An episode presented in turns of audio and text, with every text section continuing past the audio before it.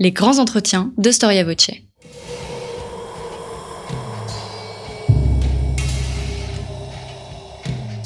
Une émission de la rédaction de Storia Voce.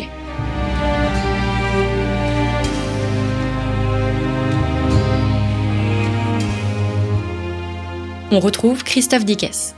Bonjour à toutes et à tous, bienvenue pour ce nouvel épisode de nos grands entretiens. Un grand merci, chers auditeurs, pour votre soutien. Si nous continuons cette belle aventure, nous le devons à votre aide. N'hésitez pas à parler autour de vous, de nous, à nous faire de la publicité. Nous mettons à votre disposition gratuitement plus de 150 émissions en histoire antique, médiévale, moderne et contemporaine. Je le dis souvent, si chaque auditeur ne donnait ne serait-ce qu'un seul euro par mois pour nous écouter, nous verrions l'avenir avec sérénité. Or, votre soutien se paie et c'est pour cette raison que Storia Voce vous permet, contre un don d'au moins 20 euros, de choisir un ouvrage grâce à un de nos partenaires, les éditions Perrin, Fayard ou bien encore Talendier. Rendez-vous pour cela dans notre rubrique Soutenez Storia Voce à partir de notre page d'accueil storiavoce.com. Merci d'avance. Nous sommes au IVe siècle. À cette époque, le pape Sylvestre vient de guérir l'empereur Constantin de la lèpre. Converti, Constantin refusa désormais de sacrifier au dragon. En effet, au calende de chaque mois, des Vestales descendaient au temple de Vesta sur le forum afin d'offrir aux monstres de la farine de céréales. Inquiets, les prêtres païens ainsi que le préfet de Rome mirent au défi le pape Sylvestre. En effet, ils lui demandèrent de convaincre le dragon qui, chaque jour et pour se venger, dévorait pas moins de 300 innocents.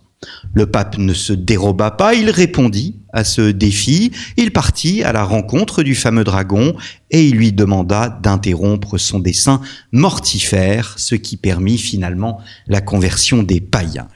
Qu'il soit légendaire ou vecteur d'un symbole, objet de curiosité ou tout simplement utile, les animaux peuplent l'histoire de la papauté médiévale. Colombes, brebis et agneaux, dragons et basiliques, ânes et chevaux, lions et griffons, chaque animal possède une, voire plusieurs caractéristiques d'une époque à l'autre, qu'il soit sur les frontons des monuments ou bien sur le blason des élus, voire sur des caricatures. Chaque animal porte en lui un message qui parvient jusqu'à nous. Storia Voce vous propose de partir à leur découverte, d'ouvrir le bestiaire des papes. Agostino Paravicini Bagliani, bonjour. Bonjour. Un grand merci euh, d'être venu au micro euh, de Storia Voce.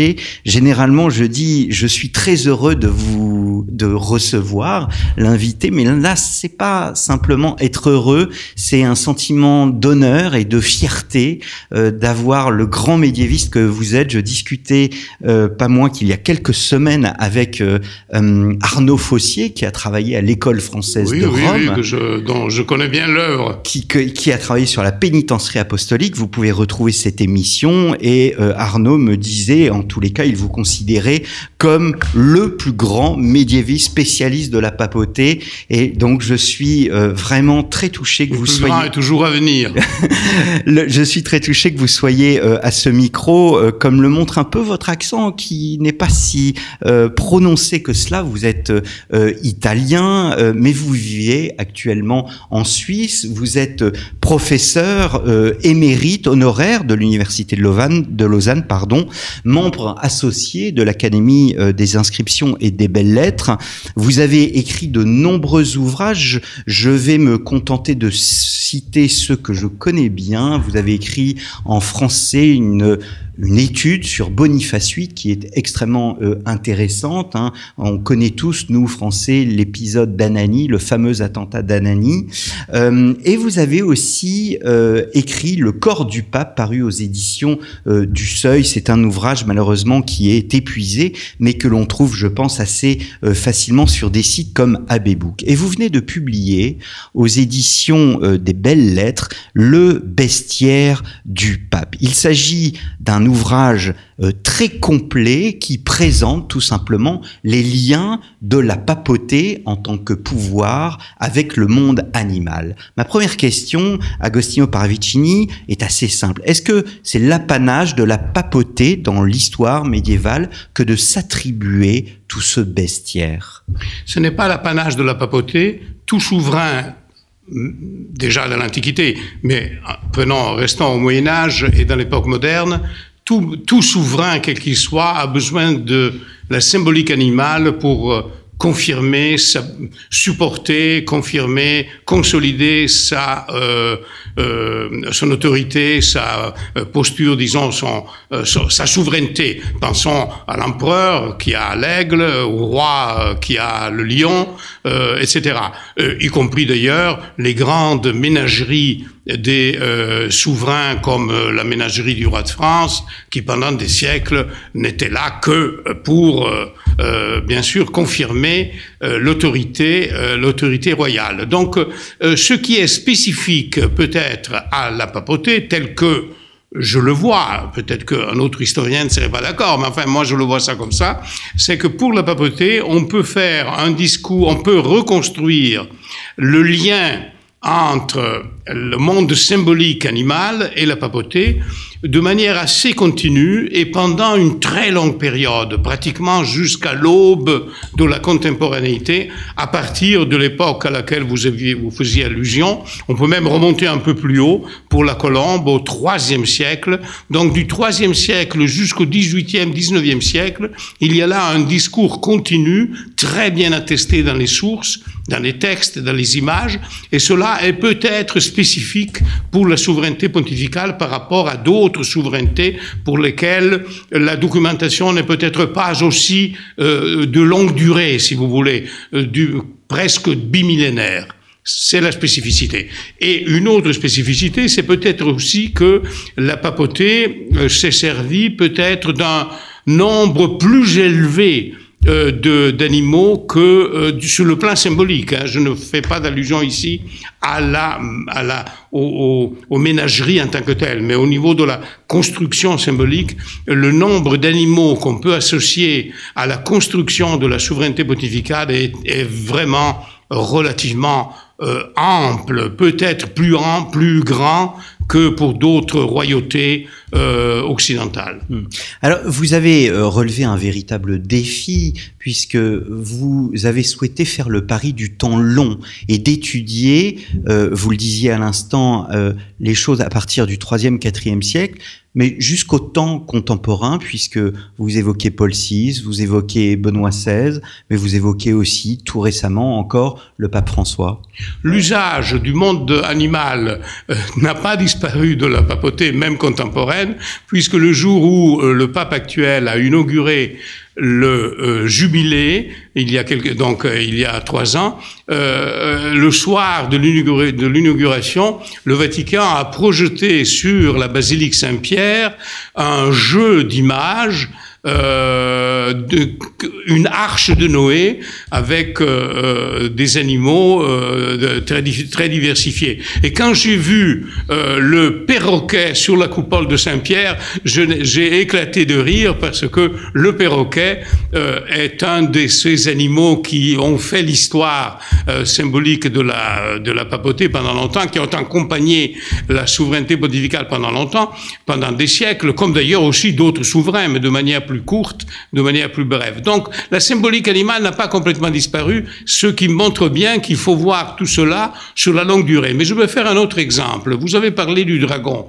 Le dragon qui, euh, le dra donc la, lutte euh, du pape euh, contre le dragon romain, qui est racontée dans les actes de Sylvestre au 4e, 5e siècle. Mais si vous prenez, et qui montre bien que la lutte contre le dragon, le dragon avait une signification symbolique c'est-à-dire euh, dire à travers cette euh, histoire de lutte, à travers cette lutte symbolique, euh, que le pape était devenu le seigneur de Rome, donc protégeait la, ville de Rome. Mais si vous faites un saut de, de mille ans, et vous arrivez autour de 1600, vous avez entre 1580 et 1620 à peu près deux papes qui ont un dragon dans le blason et ils arrivent à un moment où la papauté doit lutter contre la réforme, la réforme luthérienne, etc. Donc c'est tout le, elle doit se, se montrer, elle doit créer une une, euh, une symbolique très forte pour protéger euh, la catholicité en face aux hérétiques euh, euh luthériens et calvinistes. Et le dragon va servir à ça. à cette époque, il y a une véritable explosion symbolique, métaphorique, rhétorique du dragon qui sert à dire que le pape est le euh, protecteur de la catholicité. Et vous voyez que les choses ne sont pas si distinctes. Euh, la distance est chronologique. Il y a à peu près mille ans entre le dragon de Sylvestre euh, Ier et le dragon de, du pape Borghese de la fin du XVIe siècle, mais la signification, la structure est à peu près la même. C'est pour cela, pour cette raison, que j'ai choisi d'écrire un bestiaire, c'est-à-dire de raconter euh, l'histoire symbolique de tel ou tel animal sur la très longue durée, parce que je me suis aperçu que dans la très grande euh, majorité des cas, euh, la structure l'animal joue à peu près le même type de symbolique qu'il faut naturellement contextualiser, mais qu'il qu'il faut raconter dans la très longue durée. Hmm. Donc à vous entendre, on, sent bien que l'animal est étroitement lié à l'institution, au pouvoir institutionnel de la papauté. Euh, étudier les animaux en relation avec la souveraineté pontificale, en fait, euh, signifie euh, choisir un observatoire assez privilégié qui montre les grandes, la grande évolution idéologique de la papauté. Je m'explique de manière plus simple. Euh, la plupart des animaux dont les papes se servent, dont la papauté s'est servie au long des, le long des siècles, notamment au Moyen Âge, euh, servaient à dire, euh, entre autres, deux éléments fondamentaux de l'évolution pontificale. Les papes veulent être supérieurs aux empereurs, à partir notamment du XIe siècle jusqu'à la fin du Moyen Âge. Euh, c'est donc l'impérialité, si vous voulez, de la fonction pontificale. Le pape ne se considère, se considère aussi comme un, comme disent les textes de l'époque, un vrai empereur. Et de notre côté, et c'est encore plus important, le pape devient le vicaire du Christ. Il est le Christ sur terre. Et la plupart de ces animaux servent à conforter euh, cette, cette double aspiration. Euh, c'est pour cela que euh, les papes se servent, y compris de l'aigle, ce qui est assez extraordinaire, parce que l'aigle, en principe, est un animal qui n'est que, euh, qui ne sert qu'à qui est toujours en liaison avec l'autorité impériale, et surtout du côté christique, du côté christologique, beaucoup d'animaux, y compris le cheval blanc, ou, ou même le parfum, le seul parfum d'origine animal euh, que connaît le Moyen Âge, qui est un magnifique euh, euh, un parfum dont se servira d'ailleurs aussi Napoléon lorsqu'il deviendra empereur, le musc, mm. une longue, une très longue histoire d'utilisation donc de ce parfum, mais aussi le pan, mais aussi etc. Donc la plupart de ces animaux servent à dire que le pape est le Christ sur terre et qu'il est supérieur aux empereurs. Naturellement, il y a des animaux qui disent aussi d'autres éléments qui renvoient à d'autres éléments de la papauté. Comment avez-vous choisi ce, ce, bestiaire, Agostino Paravicini? Tout au long de mes recherches sur la papauté, fait quand même plusieurs années, même plusieurs décennies que je m'occupe d'histoire de la papauté médiévale surtout, euh, j'ai rencontré euh, tel ou tel, euh, comme le phénix par exemple, euh, Innocent III se sert du phénix dans l'abside la, de la basilique Saint-Pierre, ou naturellement le cheval, je m'étais beaucoup occupé d'histoire du cheval, ou aussi le perroquet dont... Je, que je connaissais un peu. Euh, enfin, j'ai rencontré plusieurs animaux lors et à un certain moment, je me suis dit, ça vaut la peine. Comme je suis très intéressé, y compris d'ailleurs dans le corps du pape. Le corps du pape va dans cette direction euh, d'une autre, d'un autre, sous un autre angle, bien sûr. C'est l'histoire, c'est comment euh, la papauté, comment s'est construite la souveraineté pontificale disons dans le millénaire médiéval et même un peu après, et comment elle a été, on, a réussi, euh, la, la, papauté, la curie romaine, euh, y compris d'ailleurs la chrétienté, a réussi à faire vivre cette souveraineté. Parce qu'il ne faut pas seulement construire, il faut aussi la faire vivre sur, euh, sur des siècles. Et comme cela m'intéresse, je me suis dit que j'étais sûr que aussi les animaux ont participé à cette construction et à, cette, à se faire vivre la souveraineté. Et donc, euh, à un certain moment, je me suis dit, je vais recueillir systématiquement euh, toutes les informations. Alors, naturellement, j'ai dû amplifier mes recherches au-delà de ce que je savais, bien sûr. Et alors est née l'idée après d'un bestiaire, parce que je ne voulais pas, euh, je ne voulais pas écrire une histoire de la papauté puis insérer de temps en temps un animal. Il fallait naturellement mettre en évidence euh, le problème de manière plus forte. Mmh, mmh. Alors il y a, je citais en introduction plusieurs animaux qui sont tous dans votre livre. Il y a des animaux qui sont absents de votre ouvrage. C'est un choix de votre part, notamment par exemple le pélican, qui est un symbole christique, mais aussi les abeilles. Alors ce n'est pas un choix de les laisser tomber, ce n'est pas que je n'ai pas voulu les insérer, c'est que je n'ai curieuse, j'étais sûr de, trouver quelque chose pour les abeilles ou pour le pélican, parce que ce sont effectivement des, animaux euh, euh, qui sont très fortement connotés, euh, d'ailleurs depuis très longtemps et, pendant longtemps, de, de, de, valeur christique en particulier, mais je n'ai pas trouvé un lien spécifique avec la papauté, parce que je distingue la papauté de l'Église les abeilles, on peut trouver, euh, il y a des liens avec l'Église, euh, le pélican avec le Christ, mais ce n'est pas, euh, ce n'est pas entré. Hmm. Les deux, ces deux abeilles ne sont pas entrées, selon mon point de vue.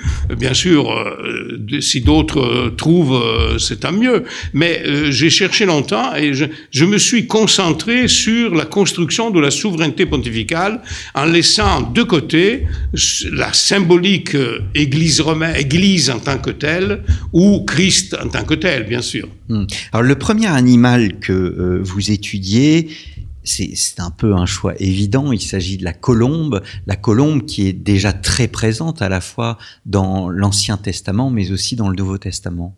Alors, j'ai euh, distribué euh, les animaux euh, selon un arc chronologique précis, c'est-à-dire à partir du moment où ils apparaissent.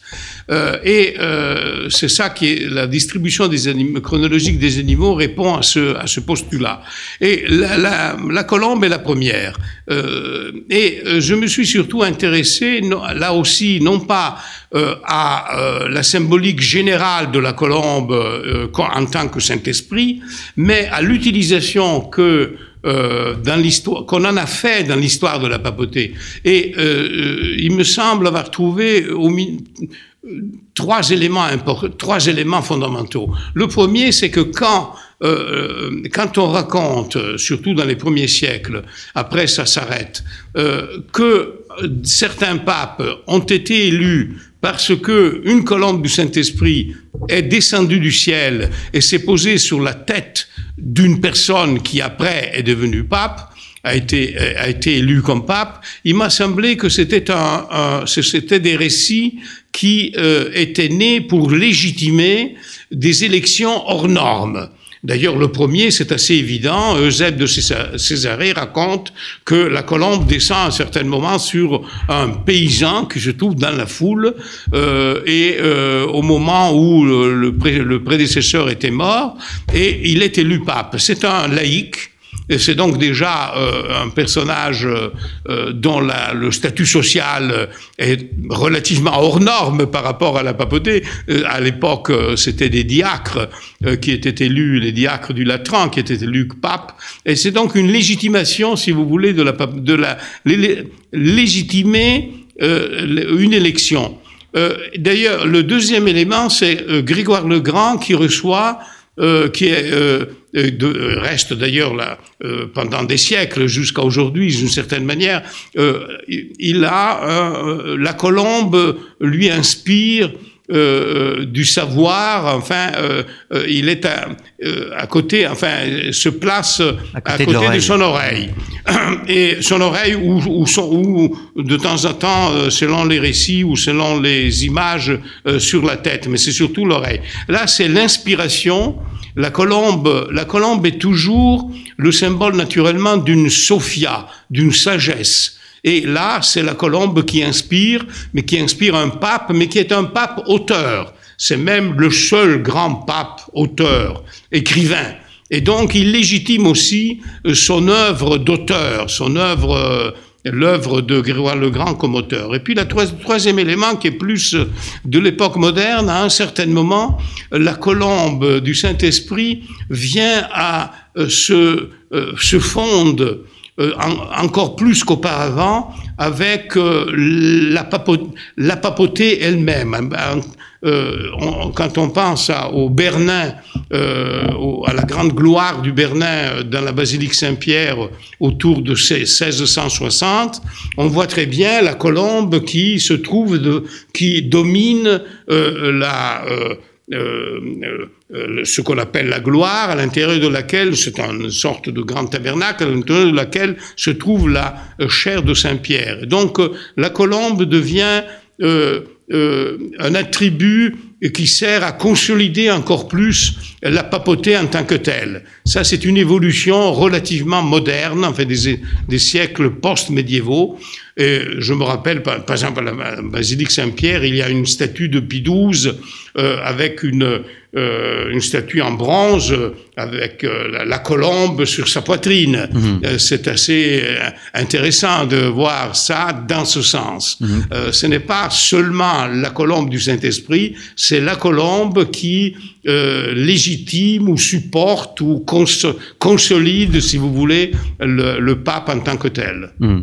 Alors, il y a une évolution de, de, de l'image de, de l'animal au fil des siècles et le dragon que nous avons déjà évoqué est un très bon exemple parce que alors que c'est l'ennemi, le dragon, on le voit comme l'ennemi dans l'Apocalypse euh, de, Saint Jean, euh, avec les siècles, le pape se l'approprie même au point de s'identifier quasiment à lui. Alors, ça me fait d'ailleurs penser à un élément important qui est ressorti de cette enquête, c'est qu'il y a plusieurs euh, animaux qui, qui finissent par, constituer, par, par, donner vie, si vous voulez, à des figures identitaires, c'est-à-dire des animaux qui deviennent, qui sont utilisés, qui sont décrites, qui sont, dont on, qui sont même euh, illustré euh, comme étant des papes, hein, l'animal pape. Et c'est vrai qu'il y a une différence entre le dragon de, de, la très haute époque, de l'époque de Sylvestre Ier, euh, des actes de Sylvestre. Là, c'est le pape qui, qui vainc le dragon et donc devient le protecteur de Rome. Et en 1600, vers la fin du 16e et début du 17e, comme je l'ai déjà dit, alors c'est le, pape, le pape lui-même est dragon. Hmm. C'est lui-même qui protège la catholicité. Euh, la, la, structure n'est pas aussi différente, mais euh, si vous voulez, la finalité n'est pas aussi diverse, pas aussi différente, mais c'est quand même un changement considérable. Alors il y a plusieurs, il y a plusieurs euh, euh, euh animaux qui ont été, qui ont, sont servis même dans la satire. Rabelais, par exemple, dans le, dans le quart-livre, euh, euh, décrit une île, l'île sonnante, dans laquelle il y a plusieurs animaux euh, qui, qui renvoient à la hiérarchie catholique, hein, des évêques, des abbés, des cardinaux, les, card les, les les cardingos, etc., euh, avec des termes de ce genre, et puis un seul pape-go. Mmh. Euh, c'est le, le pape qui est lui-même, c'est le perroquet qui est lui-même pape la papauté ayant à son service pendant des siècles un perroquet, parce que l'empereur Auguste avait acheté un perroquet qui savait dire Ave Caesar, qui savait donc annoncer euh, le Seigneur, annoncer le souverain, et à un certain moment, pas seulement les papes, aussi d'autres souverains l'ont utilisé, utilisent au Moyen Âge, mais les papes de manière plus continue, en tout cas c'est mieux attesté, euh, un perroquet qui sert à dire euh, que le, le, voilà le pape qui sert à annoncer, c'est une sorte de, de, de, de, miroir de, de la personne euh, du souverain. Euh, et Rabelais fait une inversion. Il, il, il, crée un pape perroquet, un pape go, qui naturellement ne parle pas. L'inversion, c'est que la fonction du perroquet, c'est de parler. Hmm. Euh, là, euh, dans, le, dans l'île sonnante, le perroquet pape ne parle plus, ne peut pas parler, ce n'est pas, il ne peut pas s'annoncer lui-même d'être souverain, d'être le pape, et donc il y a une inversion qui est naturellement une très forte satire, qui arrive d'ailleurs chronologiquement à un moment, ce milieu du XVIe siècle, dans lequel le perroquet change euh, de, de, statut, si vous voulez, symbolique, euh, qui devient de plus en plus celui auquel nous sommes habitués dans l'époque moderne. Euh, un oiseau qui, qui parle pour ne rien dire, si j'ose dire. Tandis que dans le haut Moyen Âge, le perroquet avait un statut différent. Hmm. Il y a aussi deux animaux que l'on peut mettre face à face. Euh, le cheval, que vous avez déjà évoqué, il n'y a pas que... Euh, le cheval blanc n'est pas un apanage d'Henri IV. Euh, en France, vous savez, on, on dit que on parle du, du cheval blanc d'Henri IV. D'un côté, il y a le cheval blanc, de l'autre côté, il y a l'âne ou bien la mule. Or, dans une perspective christique, on imagine que le pape, normalement, par humilité, devrait d'abord et avant tout utiliser, euh, utiliser l'âne, un peu comme le pape François aujourd'hui utilise une toute petite voiture euh, plutôt qu'une grande Mercedes. Euh, un pape devrait utiliser un âne. Or, le cheval, euh, fait partie intégrante d'un rite du pouvoir. Alors, il n'y a qu'un seul, vous avez parfaitement raison, c'est une grande contradiction, mais qui fait partie de la symbolique du pouvoir. Il n'y a, je n'ai trouvé qu'un seul pape qui euh, a, euh, même dans le cas particulier d'ailleurs, voulu se servir d'un âne pour entrer dans la ville euh, comme le Christ dans Jérusalem. Et euh, c'est Célestin V, c'est le pape qui a renoncé à la papauté six, mois après. Donc, lorsqu'il entre dans la ville, dans la ville de la région dans laquelle il était né, la ville de l'Aquila, euh, celle qui est devenue célèbre ces temps-ci à cause du tremblement de terre, mais enfin, euh, enfin ces dernières années. Mais c'est la ville, c'est une ville qui faisait partie à l'époque du royaume de Sicile. Et euh, il entre, alors il, euh, le, le, biographe, un des biographes de Célestin V, insiste pour dire qu'il a euh, voulu euh, chevaucher un âne pour entrer dans la ville, comme faisaient les souverains lorsqu'ils étaient élus, il y avait l'adventus, n'est-ce pas, pour entrer dans la ville. Mais quand il y a eu la cérémonie du couronnement, les d'autres textes nous disent de manière très précise que là le cérémonial a dû être respecté et que même Célestin V a dû chevaucher un âne, un, cheval, le cheval blanc. Le cheval, euh, le cheval est euh, probablement est un avec euh, la colombe ou d'autres animaux peut-être l'animal qui a le plus compté dans l'histoire symbolique de la papauté depuis le très haut Moyen Âge, au moins depuis l'époque de Grégoire le Grand jusqu'au moment où naturellement le cheval est euh, remplacé par la carrosse, euh, etc. Mais même la carrosse au temps moderne euh, du pape s'insère dans une symbolique de pouvoir assez importante. C'est un cheval, le cheval blanc, euh, naturellement, il n'est pas le seul, le pape, à utiliser le cheval blanc. Les grands souverains, vous l'avez rappelé, le, roi de France, ce n'est pas euh, spécifique euh, à la papauté. Ce qui est spécifique à la papauté, c'est peut-être l'utilisation très longue dans la longue durée, et de toute façon, l'utilisation, l'interprétation symbolique qu'on en fait à, à, Rome du cheval, du cheval blanc. il y a une spécificité dans, la papauté, dans le fait que le pape est le seul à pouvoir euh, à, chevaucher un cheval blanc avec une selle rouge. Euh, les cardinaux n'ont pas le droit, et les autres encore moins, évidemment. Et c'est intéressant parce que le rouge, on retrouve là le, le, rouge et le blanc qui sont les deux couleurs du pape dans les vêtements, jusqu'au pape François, François qui a renoncé au rouge. Hmm. Mais c'est euh, seulement il y a quelques années. Pendant euh, un millénaire, le pape est habillé avec un manteau rouge et une, un vêtement intérieur qui est blanc et qui est interprété de manière christique. Ce sont les deux couleurs du Christ, le rouge étant le, sont interprétés comme ça. Euh, le rouge étant le, le, martyr du Christ et le blanc l'innocence de vie, l'innocence du Christ euh, et qui préfigure la résurrection du Christ, etc. Et donc le cheval joue le même euh, type de symbolique, mm. étant blanc avec la selle rouge. Euh, vous comprenez? Donc ça, c'est peut-être une spécificité euh, pontificale. Je ne suis pas sûr que les rois euh, ont joué sur ce même, même tableau, etc. Alors, pour revenir à la mule, alors la mule n'est pas un animal, à l'époque de la Renaissance en tout cas, jusqu'à l'époque moderne, c'est un animal très prestigieux c'est pas du tout un animal simple, la bête de, de symbolique somme, ouais. simple. Mmh. Ah, c'est un animal à la symbolique forte. La mule de Daudet euh, change la perspective, en fait un animal populaire, mais ce n'est pas le cas euh, pour la Renaissance. Et donc, en fait, les papes, jusqu'à l'époque moderne, quasi contemporaine, ont utilisé, euh, ont chevauché euh, soit un cheval, soit une mule, vraiment en tant que souverain. Ce n'est pas du tout euh, sans symbolique du pouvoir. C'est une très très longue histoire et il n'y a qu'à regarder d'ailleurs les grandes fresques de Raphaël euh, quand Léon Ier va rencontrer Attila ou la rencontre avec, de, de, avec Charles Quint à Bologne. Enfin, il y a des magnifiques fresques qui mettent en scène euh, le pape à cheval. Alors il y a des animaux qui sont utiles, qui ont euh, un, une symbolique, et il y a des animaux, on va dire un peu de, prestige, euh, et on sort là complètement de la mythologie, même si pour les contemporains il s'agissait d'animaux extraordinaires. Les deux premiers que vous citez euh, sont les éléphants et les rhinocéros. L'éléphant est une nouveauté. C'est comme, je ne veux pas dire un martien sur euh, débarquant euh, sur Terre, mais c'est une chose complètement extraordinaire à l'époque médiévale.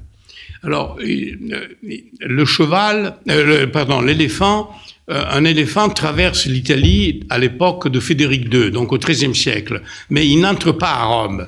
Il faut attendre le début du XVIe siècle pour que pour qu'un éléphant euh, entre qu'on voit un éléphant à Rome. Et c'est naturellement l'histoire euh, extraordinaire de cette euh, ménagerie euh, superbe, certainement la plus grande ménagerie de, toute l'époque médiévale et Renaissance, euh, celle qui a été envoyée par le roi du Portugal, Manuel Ier. Il envoie au pape Léon X et euh, le cheval indien blanc, d'ailleurs, hein, il faut insister sur le blanc. Oui, oui, blanc, parce que mmh. le blanc, euh, la couleur blanche, euh, d'ailleurs, elle n'a pas quitté la papauté, puisque le pape continue à être habillé en blanc. Euh, donc le, le, blanc est très important. Et donc euh, Manuel envoie au pape cette ménagerie d'une quarantaine d'animaux, au sein duquel il y a l'éléphant occupe la place la plus importante. Léon X lui-même avait déjà une ménagerie importante au Vatican, au Belvédère.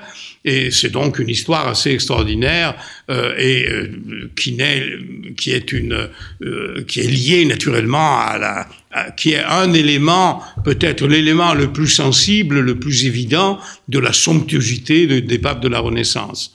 Tandis que le rhinocéros, euh, malheureusement, n'est pas arrivé à Rome parce que le, le roi Manuel Ier du Portugal a voulu envoyer quelques années après un rhinocéros euh, au pape, mais euh, qui est d'ailleurs euh, euh dont euh, Durer se servira pour, qui ne l'a pas vu, mais il a eu un dessin et il s'est servi d'un dessin que quelqu'un lui avait envoyé pour en faire la célèbre gravure bien connue. Il n'est pas arrivé à Rome parce que le bateau qui le transportait, c'était, enfin, euh,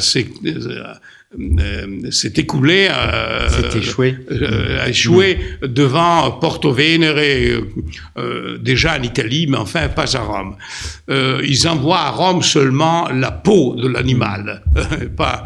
Mais naturellement, éléphants et rhinocéros, on voit bien comment ce sont des animaux qui renvoient à la grandeur, à la grandeur, à la majesté, à la majesté du pape tel que les contemporains l'apercevaient à l'époque tel que les papes voulaient euh, être perçus, naturellement. Mmh. Mmh. C'est un jeu symbolique assez, assez important.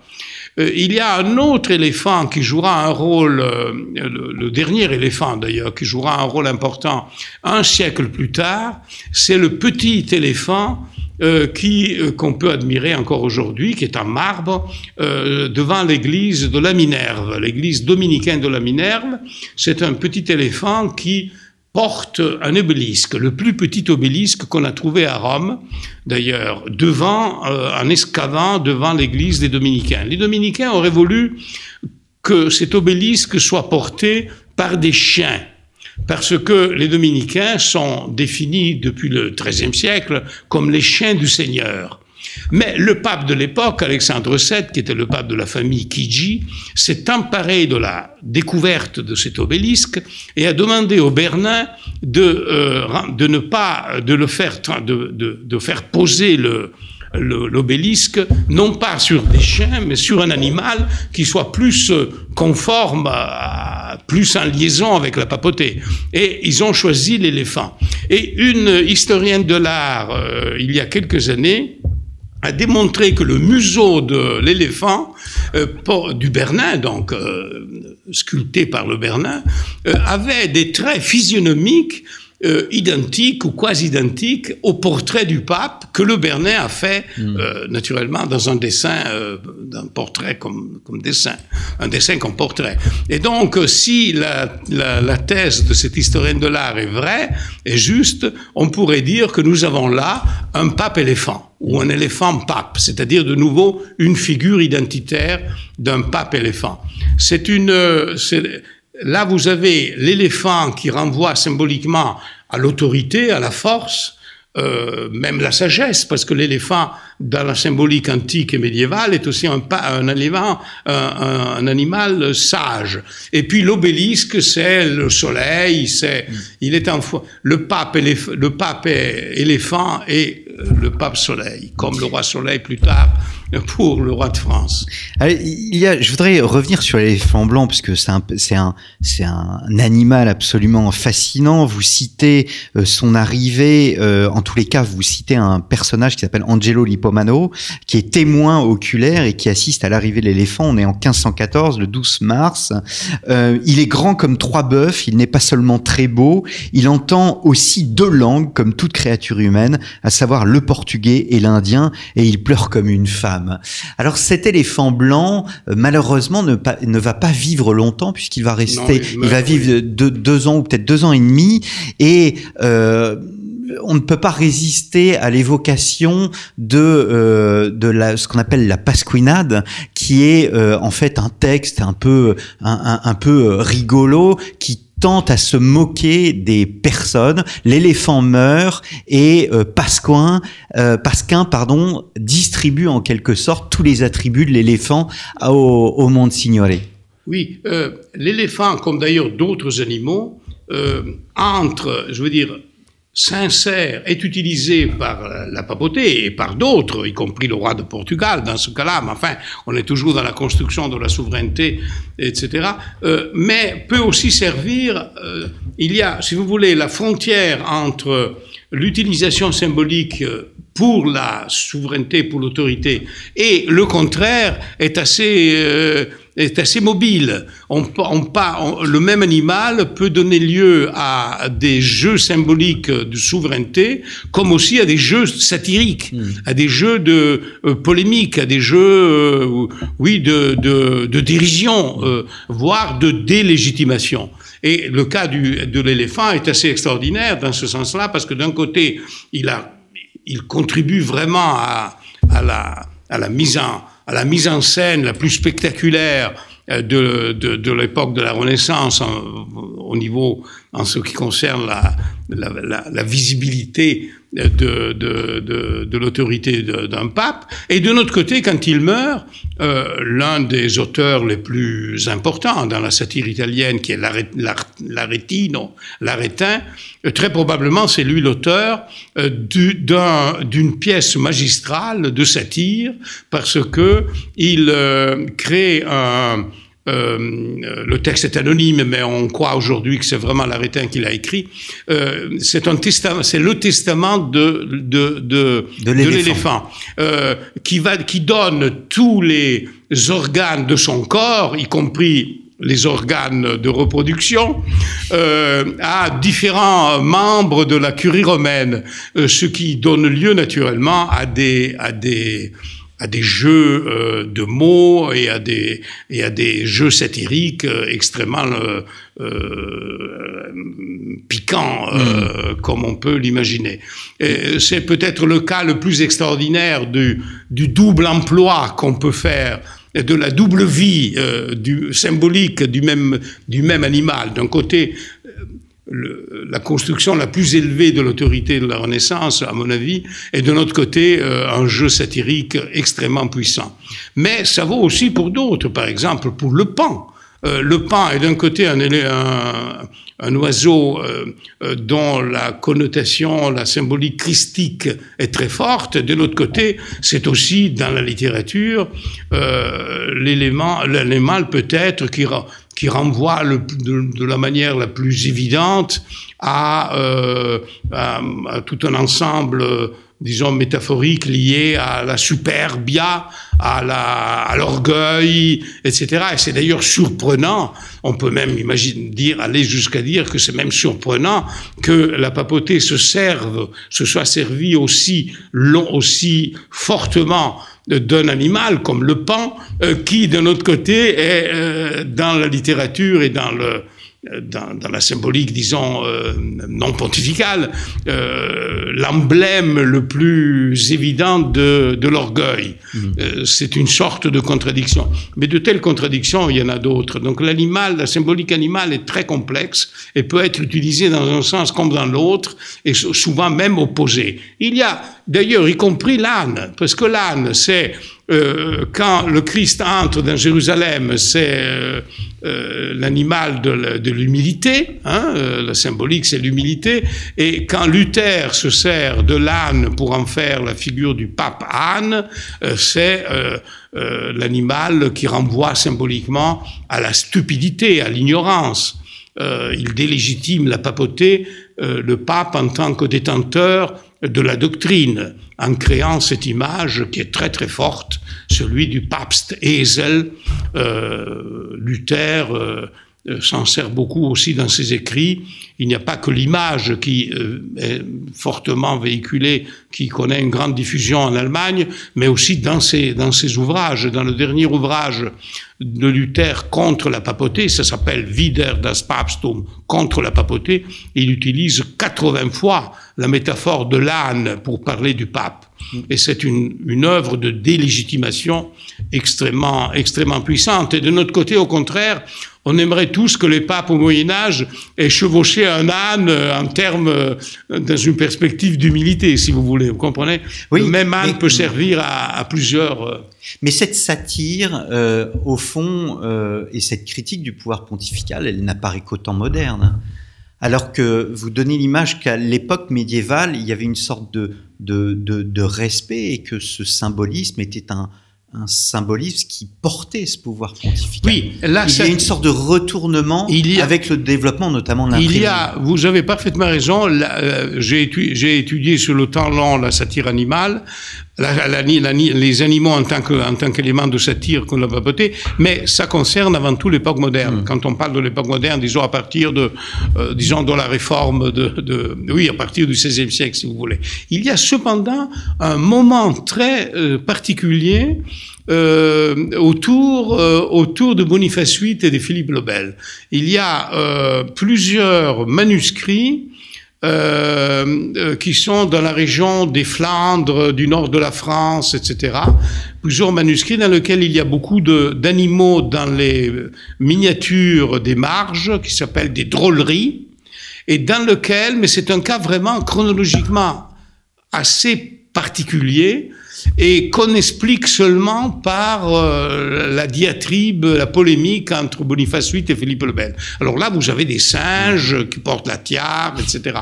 Mais c'est relativement peu par rapport à l'époque moderne où, euh, comme Rabelais ou Luther, utilisent fortement le monde animal en termes de satire.